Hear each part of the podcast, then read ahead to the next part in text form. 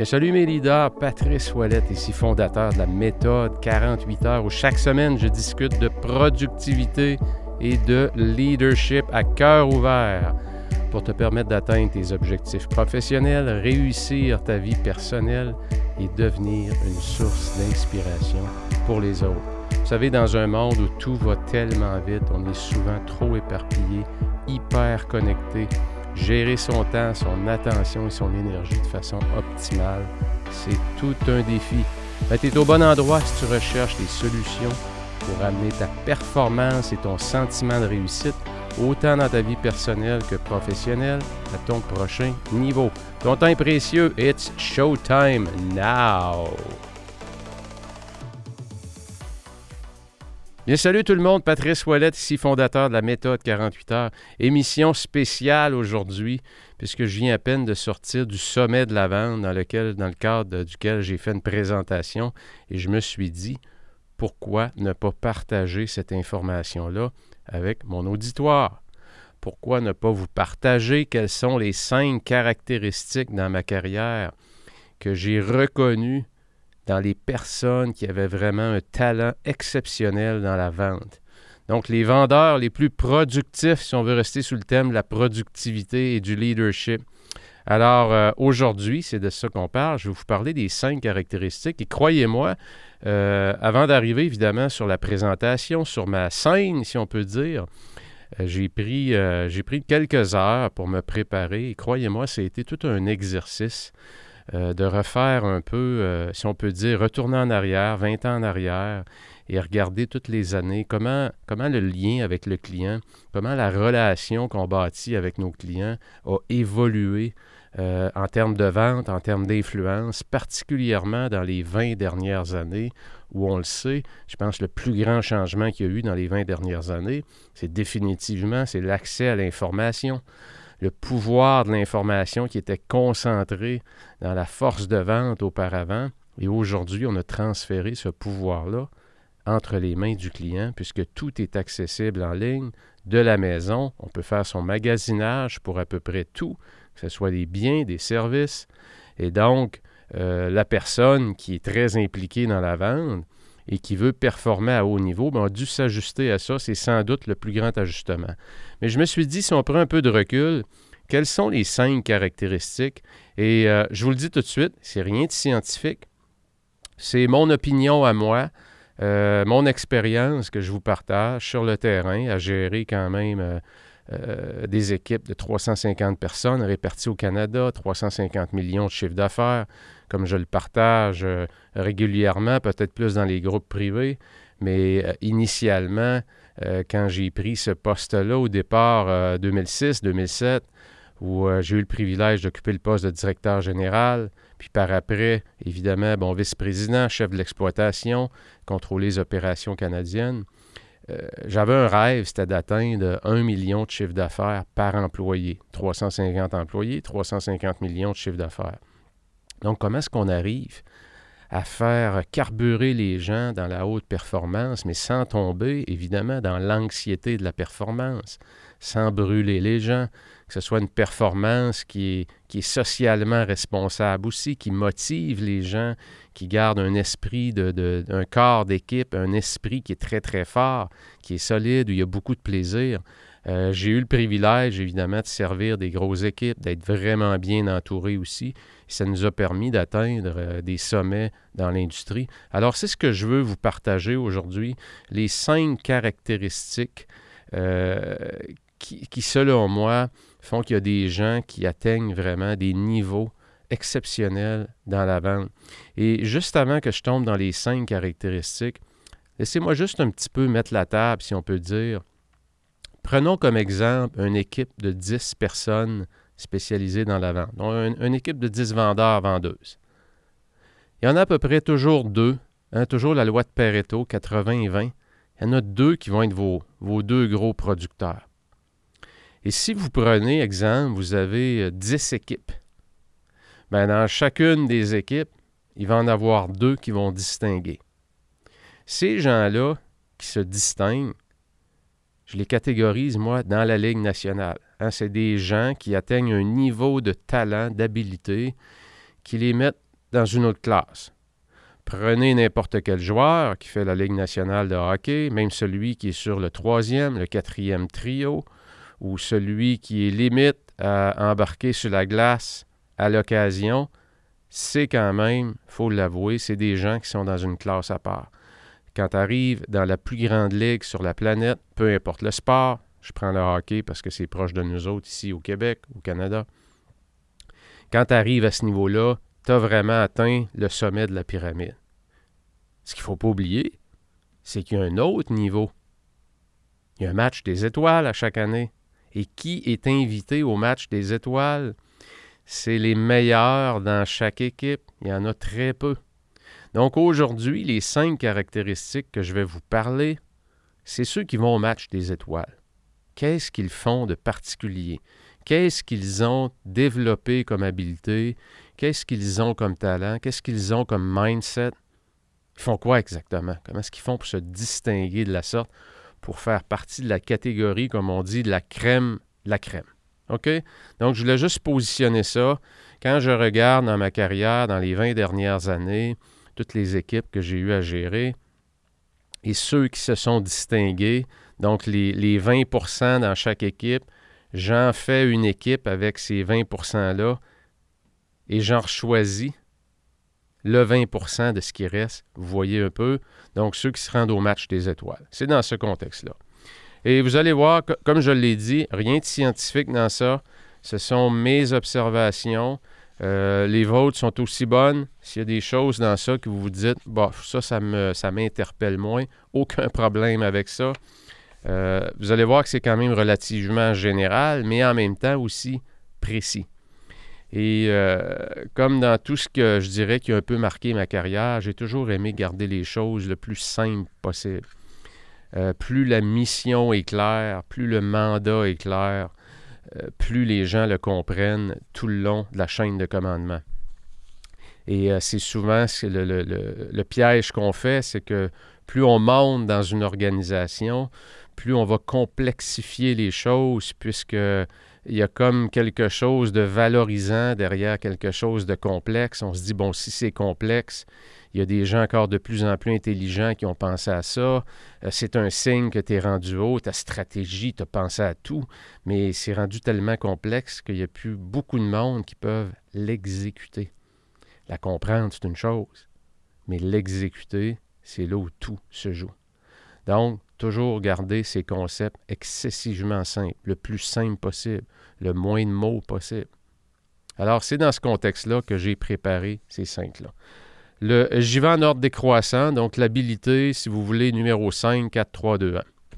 La numéro 1, évidemment, étant celle qui, selon moi, s'il y en avait juste une que vous devez posséder, ce serait celle-là. Donc, on va y aller dans un décompte. Numéro 5, OK. Connaissance du produit, du service et de la compétition. Les gens qui se distinguent vraiment. Ils sont vraiment, vraiment bons. Ils maîtrisent ce qu'ils vendent. Et quand je dis qu'ils maîtrisent ce qu'ils vendent, c'est qu'ils comprennent parfaitement les bénéfices, les bénéfices que leurs produits apportent ou leurs services.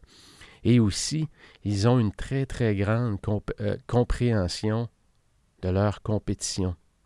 Parce que vous savez, quand on est dans une équipe, quand je dis dans une équipe, ça veut dire que vous avez quelque chose à vendre, que ce soit un produit ou un service, vous êtes dans cette équipe-là. Il y a parfois on n'a jamais le produit parfait, on n'a jamais le service parfait. Et on doit être capable de faire ressortir ses forces. Et on doit aussi bien comprendre qu'est-ce qui va attirer le client vers nos compétiteurs. Donc, il faut aussi comprendre les bénéfices de sa compétition. C'est ce qui va faire votre crédibilité. Et trop souvent, quand je disais en début de, show euh, que la guerre, le pouvoir de l'information a été transféré au client, les gens qui ne sont pas forts là-dessus ou les gens qui sont faibles là-dessus, qu'est-ce qui se passe? Mais ben, dès le départ, dans la relation qu'ils vont établir avec leurs clients, la crédibilité va en prendre pour son rhume. Pourquoi? Parce que la personne qui doit, à qui on, veut essayer de vendre, la personne qu'on veut influencer, en connaît plus que nous. Et faites bien attention, là. Il y a des clients qui sont très, très, très brillants. Il y a des clients qui aiment poser ce que j'appelle les questions pièges les questions un peu plus précises à laquelle ils savent très bien la réponse. Qu'est-ce qu'ils font? Ils sont en train de tester vos connaissances, sont en train de tester votre crédibilité. Et à partir du moment, dès le départ, si ce piège-là qui vous est tendu, vous avez mis le pied dedans, ben dites-vous une chose, tout le reste qui va suivre après, ça devrait se passer relativement vite. C'est le client expéditif parce que dans sa tête, ses crédibilités, vous venez de descendre complètement dans le bas. Et si le client est très poli puis il se sent mal à l'aise, il va vous laisser faire votre pitch, puis il va vous écouter, mais il ne vous écoute plus. Donc, bien maîtriser la connaissance, et quand je dis connaissance, je dis bien les bénéfices, la transformation, les avantages que votre produit va procurer selon les besoins du client. C'est fondamental de bien maîtriser ça. Euh, que vous ne soyez pas en train de chercher dans des livres, que vous ne soyez pas en train de faire un appel devant le client parce qu'il y a une question technique dont vous n'avez pas la réponse. Je ne suis pas en train de dire qu'il faut connaître tout. Il y a des produits qui sont plus complexes, mais perdez pas de vue, c'est rarement dans le petit détail ultra technique que la vente se fait. Et c'est aussi un grand piège. Et quand je dis que c'est une grande habileté chez les gens qui performent beaucoup, attention, c'est aussi un grand piège. Et les gens, ce que j'appelle des vendeurs techniques, des gens qui se perdent dans le, jargon technique, qui maîtrisent beaucoup trop, beaucoup trop le niveau de complexité du produit, euh, c'est aussi un grand piège parce qu'on perd le client. N'oubliez pas, les gens qui vont designer, qui vont développer des produits sont en général, exemple des ingénieurs, c'est des gens qui ont une grande capacité à développer euh, des fonctionnalités sur des produits, mais ce n'est pas nécessairement des gens qui sont connectés sur les besoins réels du plancher. Et qu'est-ce que ça fait, ça? Mais qu'est-ce que ça fait? Ça fait des produits informatiques, exemple qu'on va aller vendre, qui ont à peu près 250 fonctionnalités, mais dans la vraie vie, on en utilise 10. Et la personne qui n'est pas vigilante, qu'est-ce qu'elle fait? Ben, elle se met à en vendre 25 puis 30, puis on peut te sortir tel rapport, puis on peut te faire telle chose avec ça. Mais dans la vraie vie, là, vous l'utiliserez jamais. Et croyez-moi, j'ai eu beaucoup de pitch dans ma carrière où on, nous vend des gros systèmes informatiques, ce qu'on appelle des DMS dans le jargon de l'automobile, Dealer Management System, euh, ou encore d'autres systèmes, puisqu'on le sait, les technologies de l'information aujourd'hui euh, sont très, très, très utiles pour gérer nos business. Et on peut avoir trois, quatre, cinq systèmes, un système comptable, un système de gestion d'inventaire. Parfois, c'est un système qui gère plusieurs euh, départements, mais peu importe. Ce que je veux dire par là, c'est que les systèmes sont rarement utilisés à plus que 20% de leur capacité. Et pourquoi? Parce qu'ils sont développés souvent par des ingénieurs, euh, des gens qui sont en mesure de faire des liens, se dire c'est vrai, on pourrait faire telle chose, mais dans la vraie vie, c'est rarement utilisé. Et le piège, c'est que la personne, comme je le disais, qui aime, qui, est passionnée du côté technique des produits, c'est de vouloir tout, tout, tout apprendre. Et lorsqu'on est devant un client, c'est de vouloir tout partager et on perd complètement le client parce qu'on a oublié qu'il y a un être humain derrière la technologie, il y a un être humain derrière notre produit, derrière notre service, il y a une personne à qui on doit s'intéresser, il y a une personne qu'on doit écouter. Donc, euh, voyez-vous, l'habilité connaissance du produit, elle est fondamentale de bien maîtriser, mais attention, faire attention pour ne pas aller trop en profondeur dans ça. Si vous allez en profondeur parce que vous aimez ça, c'est correct, mais soyez vigilant sur l'information vous transmettez. Parce que aussi, si vous en connaissez beaucoup, mais que vous êtes très fort en vente et que vous avez la question, exemple, vous faites un pitch, il y a cinq personnes devant vous, il y a un ingénieur qui est à la table, qui lui a des questions très, très, très spécifiques et du tac au tac, vous pouvez lui répondre. Aïe, aïe, waouh, ça c'est bon c'est bon, ça vous fait monter. Encore là, ça met les gens en confiance. Mais en général, en général, l'habileté de bien maîtriser, bien connaître ses produits, ses services et surtout bien connaître sa compétition aussi, avec sous l'angle des bénéfices pour le client. Ben, après avoir fait votre découverte de besoin, après avoir écouté ce que le, client a de besoin, pour, pour le type de business qu'il fait, mais c'est là qu'on peut lui présenter seulement dans notre produit ou dans notre service ce qui va vraiment aider à transformer sa business. OK? Donc, habileté numéro 5. Habileté numéro 4, la capacité de conserver votre mentalité de ceinture blanche. Et j'en parlais euh, en début d'année dans mon académie, comment c'est important, comment les plus grands athlètes sur la planète, qu'est-ce qu'ils font? Ils ont cette habileté-là à toujours revenir à la base. Et qu'est-ce qui se passe quand on revient à la base? On garde les choses simples. Regardez les plus grands. Regardez Lionel Messi. Regardez Connor McDavid. Regardez sur YouTube, il y a plein de vidéos des grands athlètes. Qu'est-ce qu'ils font pendant les pratiques? Ils font la même chose que la recrue qui vient de rentrer. Ils exercent les mêmes jeux, ils font les mêmes pratiques. Et ceux qui sont dans une ligue différente, là, qui sont dans la crème de la crème, qui sont invités au match des étoiles, qu'est-ce qu'ils font de plus? Ils font la même chose, mais ils font encore plus en quantité. C'est les premiers à arriver sur la glace et c'est les derniers à débarquer. Et qu'est-ce qu'ils apprennent à faire? Ils apprennent à faire des choses simples de façon exceptionnelle. C'est ce qu'ils font. Le tir du poignet de McDavid, tout le monde est capable de faire dans la ligue, le tir du poignet. C'est relativement simple, faire un tir du poignet. Je ne suis pas un grand joueur d'hockey, moi là, je dirais même que je suis, je suis pratiquement sur une échelle de 1 à 10, je me mettrais à 1-2 sur 10, mais je suis capable de faire un tir du poignet. Donc, c'est quelque chose qui est relativement simple à faire. Mais comment je peux rendre ce geste simple-là de façon exceptionnelle? Mais c'est derrière ces choses simples-là. Et regardez les grands coachs, John Wooden entre autres, j'ai passé ma carrière à rendre les choses simples exceptionnelles. Donc, cette habilité-là de conserver votre mentalité de ceinture blanche. Et dans la vente, comme dans le sport professionnel, dans la vente, vous le savez, très souvent, il y a peu de plafond sur les revenus qu'on peut générer.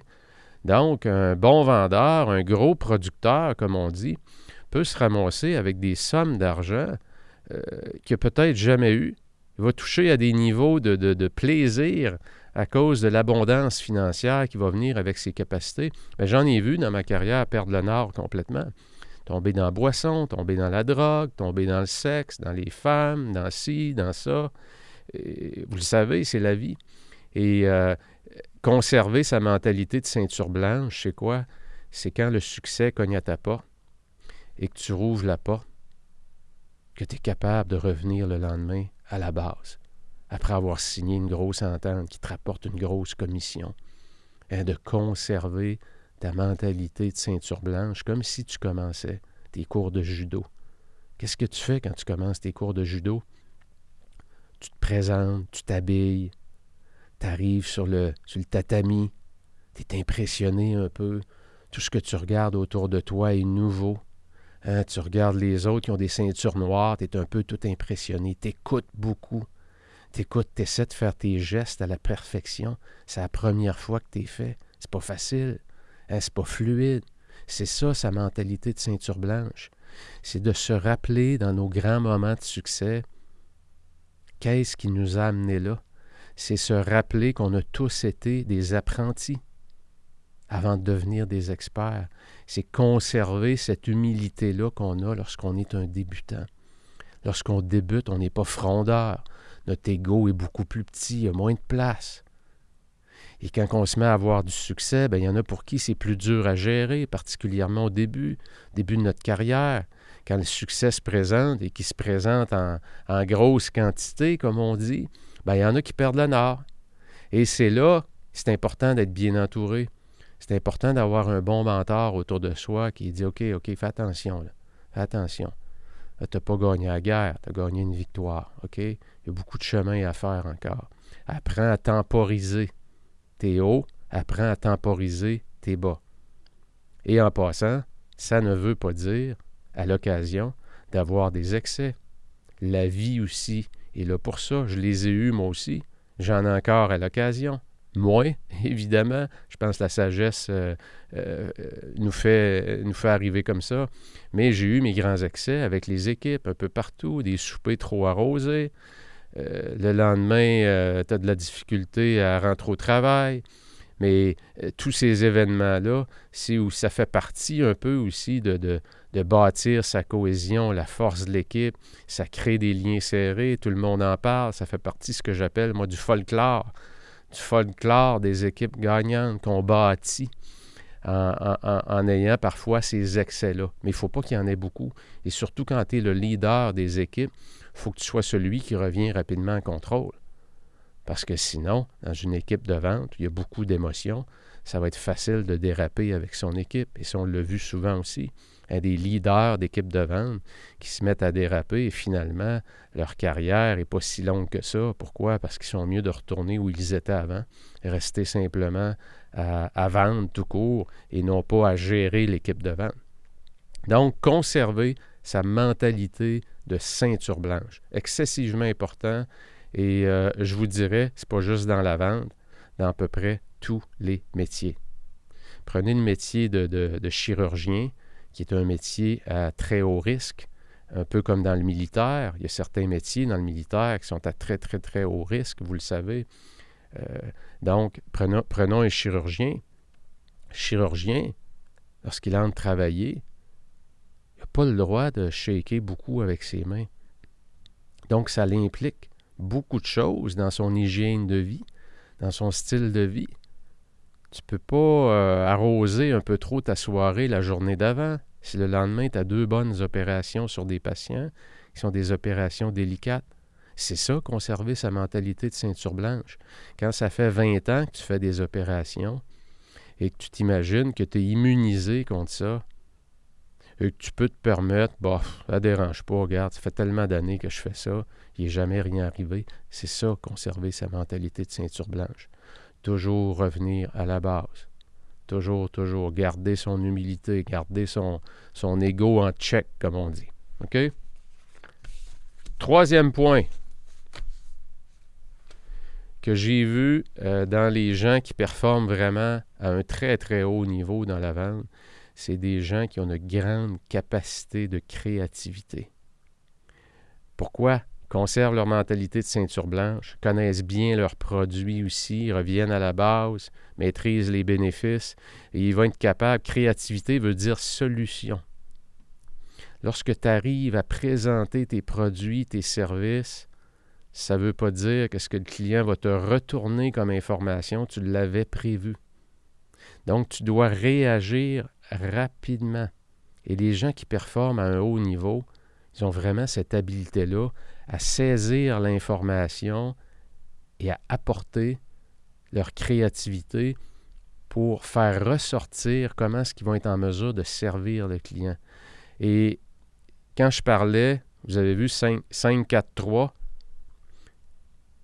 si tu ne conserves pas ta mentalité de ceinture blanche, tes habiletés de créativité vont diminuer énormément parce que ton ego est devenu trop gros. Ce qui va garder ta créativité à un très très haut niveau, c'est ta capacité à garder ton humilité. L'humilité veut dire aussi l'écoute. Quand mon ego est très très gros, c'est très rare que je suis en écoute. Je veux transmettre de l'information. Je veux dire à la planète comment je suis bon. Je veux prendre la place dans un meeting. C'est ça l'ego. En passant, l'ego, il y a quelque chose de bon dans ça. Il y a aussi beaucoup de choses lorsqu'on lui laisse prendre trop de place qui deviennent dangereux. Donc, votre capacité à être créatif. Et c'est pour ça qu'avoir une bonne hygiène de vie, c'est important. Et euh, je, je, le répète, là, les attributs que je vous donne là, c'est vraiment les attributs de très, très gros producteurs. On parle de gens qui vont générer des revenus, un salaire de 250 à 500 000. Donc, Vraiment, là, dans la Ligue nationale, au match des étoiles. Pour certains, ça va être plus que ça, tout dépendant de votre secteur d'activité, de votre industrie. On parle de, gros producteurs, comme on dit. Donc, votre créativité, incapacité à analyser rapidement, être vif d'esprit, euh, comme on dit en bon québécois, se retourner sur un dixaine. Créativité, hyper important. Habileté numéro 2, et on se rapproche de la première. On ne peut pas performer dans la classe des grands. On ne peut pas faire partie de 5 à 10% de la population si on ne fait pas ce que 5 à 10% de la population seulement est prête à faire. Ça s'appelle comment ça? C'est l'éthique de travail. Et les gens, prenez n'importe quel métier, n'importe quelle profession, n'importe quel secteur d'activité, les gens qui se distinguent, qui sont au sommet, où il n'y a pas beaucoup d'air, tu es obligé d'avoir une bonbonne, c'est des gens qui ont une grosse éthique de travail. Et euh, je le vois extrêmement souvent, des gens qui ont des grandes ambitions, mais l'ambition n'est pas accordée avec l'éthique de travail. Tu une décision à prendre. Ou bien tu baisses tes objectifs, ou bien tu montes ton éthique de travail. Mais tu ne peux pas avoir les deux. Tu ne pourras pas travailler 35-40 heures par semaine si tu veux être au match des étoiles. Tu vas devoir nécessairement travailler plus. Et, c'est pour ça que j'ai parti mon académie aussi, pour aider les gens justement à atteindre leur objectif professionnel en passant, peu importe c'est quoi. Pas tout le monde qui va être au sommet de la pyramide. Mais même si tu ne veux pas être au sommet de la pyramide, on le sait très bien, aujourd'hui, c'est tout un défi de calibrer sa vie personnelle et professionnelle. Comme je le disais, dans mon académie, c'est ce qu'on fait. J'aide les gens à atteindre leur objectif professionnel et réussir leur vie personnelle. Parce que trop souvent, ceux qui veulent aller performer, qui vont dans la haute performance, vont sacrifier, en général, deux grandes dimensions dans leur vie. Ils vont sacrifier leur santé ou leur relation, et encore pire, leur santé et leur relation. Je suis convaincu que vous connaissez des gens, vous avez vu des gens, on les revoit parfois cinq ans après, euh, ils ont pris énormément de poids, sont divorcés, sont séparés, euh, sont dans les restaurants tout le temps. On le sait, lorsqu'on carbure dans la haute performance de la vente, on est en général des émotifs. Pas toujours le cas, mais il y en a beaucoup, une grande proportion. Et cette émotion-là, lorsqu'elle est mal gérée, comme je le disais, elle nous amène dans des territoires qui ne sont pas toujours beaux. Et le jour où on se réveille, ben, c'est là qu'on se fait frapper parfois par un mur et ça fait mal. Et finalement, tout, euh, tout ce qu'on a, tout ce qu'on a fait pour nourrir notre ego, on se rend compte que ça fait mal. Pourquoi? Parce que nourrir son ego, c'est rarement là on va trouver l'essence même de la vie. Hein, on va se rendre compte que dans le fond, on a couru après quelque chose qui qui vaut pas tant que ça, parce qu'on a oublié l'essentiel dans la vie. C'est prendre soin de soi, de sa santé. Parce que tu ne peux pas prendre soin de tes relations si tu es assis à la maison et tu n'as plus d'énergie. Donc, santé, relation, c'est vos deux fondamentaux, vos deux essentiels. Donc, l'éthique de travail. L'éthique de travail, il y a deux choses. Comment tu travailles? Est-ce que tu es efficace? Et combien d'heures tu travailles? Il y a la quantité de travail et il y a la qualité du travail. Et moi, où je travaille beaucoup avec les gens, c'est m'assurer que tu fais vraiment les bonnes choses. Et si tu fais plus souvent les bonnes choses, qu'est-ce qui va arriver? Tu vas économiser du temps. Il y a des joueurs en sport professionnel, quand ils embarquent sur la glace, hein, il y a des joueurs qui ont l'étiquette qui conservent leur énergie. Quand ils poussent, ça compte. Et il y a des joueurs qu'on voit sur la glace qu'on appelle parfois les joueurs d'énergie. Hein, le quatrième trio, le trio d'énergie. Eux autres, ils font quoi? Ils embarquent sur la glace, ils patinent comme des fous, comme des malades, ils frappent tout ce qui bouge, puis ils s'épuisent en une minute, 30 secondes, 45 secondes, ils donnent tout ce qu'ils ont donné, puis ils se rassoient sur le banc. Ils ne jouent pas beaucoup de minutes, par contre, ces gens-là. Pourquoi? tu ne peux pas faire une carrière comme ça. Donc, si tu fais les bonnes choses, tu vas pouvoir économiser du temps. Donc, si tu augmentes ta quantité un peu, ton éthique de travail, et que tu travailles plus sur les choses qui ont vraiment de l'impact, tu vas être capable de mieux calibrer ta vie, tu vas être capable de prendre soin de ta, santé, tu vas être capable d'arrêter de te faire croire que tu n'as pas le temps. Tu vas être capable de prendre plus soin de, ton conjoint, ta conjointe, de tes enfants. Et, croyez-moi, j'ai passé à travers toutes ces étapes-là. Euh, j'ai frappé mon mur et mes murs, moi aussi. Et encore aujourd'hui, je dois demeurer vigilant parce que la nature étant ce qu'elle est, on est fondamentalement qui on est. Et euh, je me rappelle pas qui, disait euh, si tu travailles toujours sur tes faiblesses, ben, dix ans plus tard, tu vas juste avoir des faiblesses un peu plus développées. Donc, moi, je crois que nos, nos, fondamentaux de qui on est, on les transporte une grande, grande partie de notre vie. Il faut juste apprendre à mieux les maîtriser. Donc, l'éthique de travail chez les gens qui performent vraiment à très, très haut niveau, j'en ai pas encore vu qui travaillent 35 heures semaine. Fait que peut-être qu'il y en a qui n'aiment pas entendre ça. Euh, mais encore là, là, je veux juste bien vous situer tout le monde qui m'écoutez, là. Ça dépend aussi de vos objectifs. OK? Si votre façon de travailler à 35-40 heures semaine vous amène, exemple, parce que vous êtes vraiment, comme on dit, sur la coche, et que ça vous amène un 150 000 par année, et que vous vous dites, sais-tu quoi? Moi, là, à ce niveau-là, là, c'est mon sweet spot. Je performe au travail, ça me convient euh, ce que je génère, puis j'ai une belle qualité de vie. Mais c'est super. Mais pour réussir à garder ça, votre acquis-là, je suis convaincu d'une chose, vous avez une excellente éthique de travail. OK? Donc, l'éthique de travail, c'est fondamental euh, pour performer à très haut niveau. L'habilité numéro un, et euh, quand j'ai fait ma présentation tout à l'heure, évidemment, elle était euh, en format vidéo, euh, dans une entrevue Zoom, si on peut dire. Et puis j'avais des feuilles, je montrais des, je montrais des images. Et l'image que j'ai prise pour démontrer l'habileté numéro un, c'est le logo du Canadien de Montréal sur le chandail. Sur le chandail, vous voyez le, le C, et dans le milieu du C, il y a la lettre H le CH. le CH, c'est quoi? C'est la chaleur humaine. C'est l'habilité fondamentale. C'est le quotient émotionnel. C'est l'habilité à tisser des liens rapidement.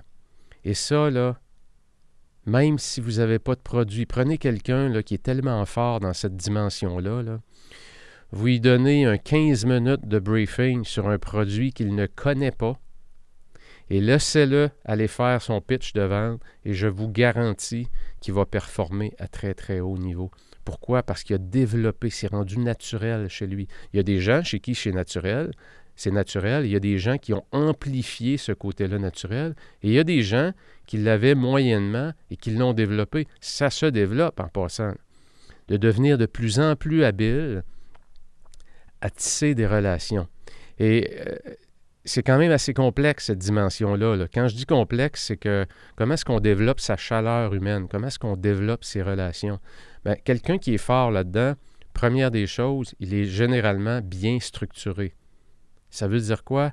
Ça veut dire que ses clients, même les clients qui lui disent non, la personne qui performe à haut niveau dans la vente voit toujours devant la personne qui est assise devant lui un projet à long terme. Si la personne dit non aujourd'hui, ça fait rien. Un jour, elle va venir dans mon écosystème. OK? Alors que quand tu penses comme ça, ça veut dire que tu vas faire quoi? Ben moi, je pourrais vous raconter l'histoire d'un vendeur qu'on avait en Ontario, à Toronto, qui gagnait tout près d'un demi-million par année et qui faisait quoi? Il faisait le suivi de tous ses clients qui n'achetaient pas. Il parle d'automobile. Salut André, c'est Patrice. Écoute, je t'appelais parce que je voulais voir d'un comment tu allais. En même temps, je voulais savoir si tu étais satisfait de l'auto que tu avais acheté, tout ça.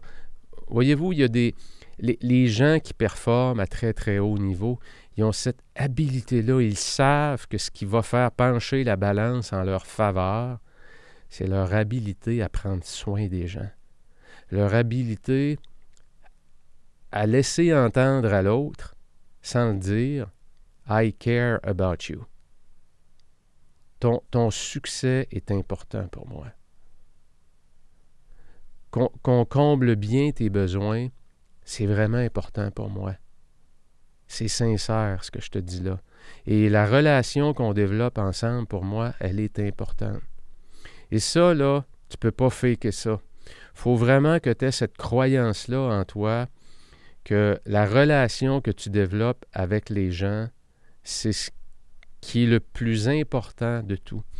Et combien de choses, prenons l'exemple, ramenons ça à nous personnellement, combien de choses dans votre vie, combien de restaurants où vous êtes allé et que vous êtes allé retourner, oui, parce que la nourriture était bonne, mais avant tout, pourquoi? Parce qu'il y avait une chaleur humaine. Il y a quelqu'un qui vous a reconnu. Il y a quelqu'un qui a pris soin de vous. Il y a quelqu'un qui avait de l'attention envers vous. Et euh, combien de restaurants qu'on va aller où c'est bon, mais qu'il n'y a pas de chaleur humaine?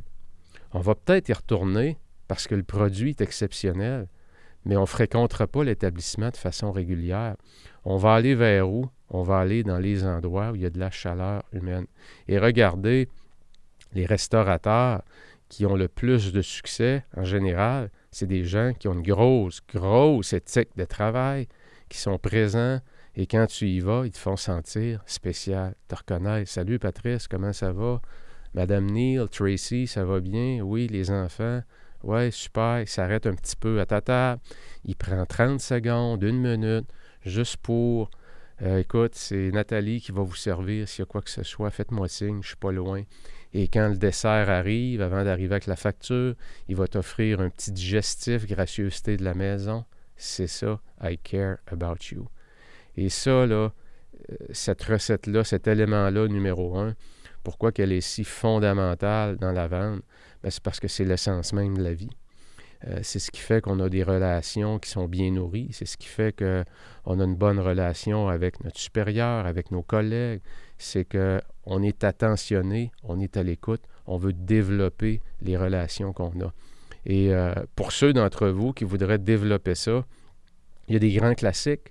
Euh, le grand classique de Dale Carnegie, How to Win Friends and Influence People. Je ne sais pas c'est quoi en français.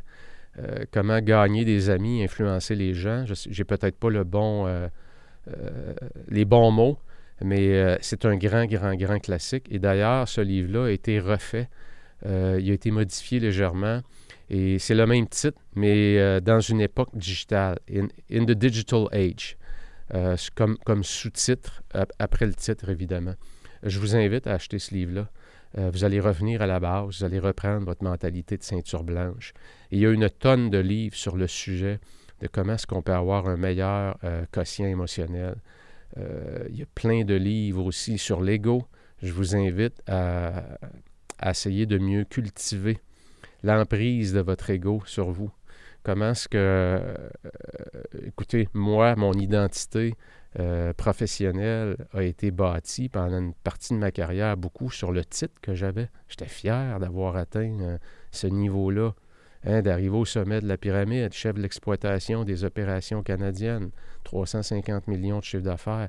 Tu es fier, tu vas dans des meetings, les gens te regardent. C'est ça l'ego? C'est ça le piège, l'ego. C'est que tu finis par t'identifier à ton titre et tu perds de vue euh, qui tu es, de qui tu dois prendre soin. Quelles sont tes relations? Est-ce que tu as le temps de prendre soin de ta santé ou tu es toujours dans un resto en train de prendre un petit peu trop d'alcool? C'est ça l'ego. Et c'est ça revenir à la base de, de, euh, de l'émotion humaine, de la qualité des relations qu'on a. Donc aller davantage dans la qualité que dans la quantité. Et je me rappelle, écoutez, j'ai travaillé quand même plusieurs années euh, dans l'environnement de Toyota et euh, à toutes les fois qu'il y a un changement de président, euh, exemple de Toyota Canada, le nouveau président, lorsqu'il est japonais, puisque traditionnellement, c'est des présidents japonais, même si ça l'a changé dans les dernières années. Mais qu'est-ce que le président fait? Il va aller visiter tout le réseau de concessionnaires. Il va se prendre un an, un an et demi, va toutes les visiter. Toutes. Et qu'est-ce qu'il fait quand il visite? Les Japonais, si vous les connaissez un petit peu, c'est des gens euh, qui dégagent une humilité, qui sont humbles, prennent pas trop de place, font la courbette, hein, comme on le voit là, dans leur façon de le faire. Et ils vont toujours avoir un petit calepin. Un petit calepin avec un crayon, un stylo. Et pendant la conversation, hop, va sortir le petit calepin. Et là, il va écrire. Il vient d'entendre quelque chose que qui ne veut pas oublier. Et qu'est-ce qu'il fait? En faisant ça, c'est quoi le message qu'il te lance? Hey, c'est important ce que tu dis. Je le prends en note. Un petit peu, laisse-moi l'écrire. Hein, c'est ça, développer l'attention, être à l'écoute. Hein, monsieur le client, là-dessus, je ne peux pas vous répondre exactement. Laissez-moi m'informer par contre. C'est une excellente question. C'est la première fois que je vous la fais poser. Mais laissez-moi m'informer auprès du département technique. Je vous reviens rapidement là-dessus. Et j'ai la, chance rapidement de faire une différence. À l'intérieur d'une heure, peut-être en sortant, je suis dans le stationnement, je prends le téléphone, j'appelle mon chum qui est au département d'ingénierie, je vais avoir la question, je le retourne tout de suite par texto. Ah, c'est ça, c'est d'être rapide, expéditif, avoir une bonne éthique de travail, pas mettre ça sur le coin dans un paquet de notes, puis pas le retrouver, puis se demander deux jours après si c'est vrai, je devais le rappeler. Et pendant ce temps-là, qu'est-ce qui est arrivé? Il y en a un, lui, qui est au match des étoiles, et lui, l'heure après, il avait déjà retourné la réponse. C'est pour ça que toi, tu restes euh, dans la ligue régulière. En passant, comme je le disais, tout dépend de vos objectifs. Ce que je vous ai donné aujourd'hui, c'est vraiment mes observations sur le terrain des gens qui se distinguent vraiment. Et, quand je regarde l'ensemble, les, cinq, je veux juste vous les redonner euh, rapidement à rafale, euh, les connaissances du produit, la mentalité de ceinture blanche, l'aspect créatif j'ai les gens, capacité d'avoir une grande créativité, l'éthique de travail et ce que j'appelle, moi, la, la, chaleur humaine, le CH, avoir le CH tatoué sur le cœur, donc avoir la chaleur humaine qui dégage quand on est en relation avec les gens. Euh, quand je regarde euh, ce que ça a donné comme résultat, l'exercice que j'ai fait, on pourrait l'appliquer pas seulement à la vente, on pourrait l'appliquer à plusieurs secteurs d'activité, à plusieurs types de comportements, d'habiletés à développer. Alors écoutez, euh, j'espère que ça vous aide, ceux qui sont dans la vente particulièrement, et même si vous n'êtes pas dans la vente, comme je le disais, je pense qu'il y a derrière ça aussi des grands principes universels qui fait qu'on peut vivre une vie plus riche, euh, parce qu'on peut carburer davantage dans une meilleure performance, dans une performance qui est mieux calibrée, donc avec sa sphère personnelle et professionnelle, et qui nous permet d'avoir une vie où on vit un peu dans, l'abondance, dans la prospérité, qu'on peut aussi se payer des belles choses, qu'on peut avoir un beau style de vie, qu'on n'est pas toujours en attente euh, de la prochaine paye, parce que on a cette abondance-là qui nous permet à un moment donné d'arriver à un niveau dans notre vie où on, peut jouir davantage de la vie. Alors voilà, c'est tout pour euh, aujourd'hui. On se revoit très bientôt. S'il y en a parmi vous qui aimeraient euh, travailler avec moi, bien, tout simplement regardez dans la description plus bas. Vous avez toutes les façons, les, produits, les services euh, que j'offre de différents niveaux pour toutes les bourses et aussi pour tous les types d'objectifs que vous avez. Et comme je le disais au début, ce que j'aime le plus faire, ce qui me rapporte le plus, ce qui me donne le plus grand cadeau, c'est de voir la vie des gens transformée parce qu'ils atteignent un niveau euh, professionnel euh, vraiment dans la haute performance et qui réussissent en atteignant ça à bien calibrer la sphère personnelle.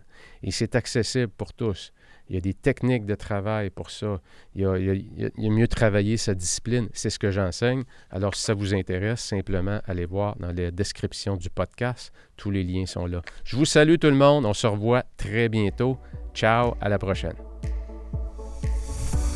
Et voilà pour cet épisode. N'hésite pas à la partager, à me donner tes commentaires. Si tu désires passer à ton prochain niveau en passant, tu peux joindre mon Académie de la productivité que j'appelle ADLP, où l'on démarre chaque mois en force le premier jour de chaque mois, peu importe la journée.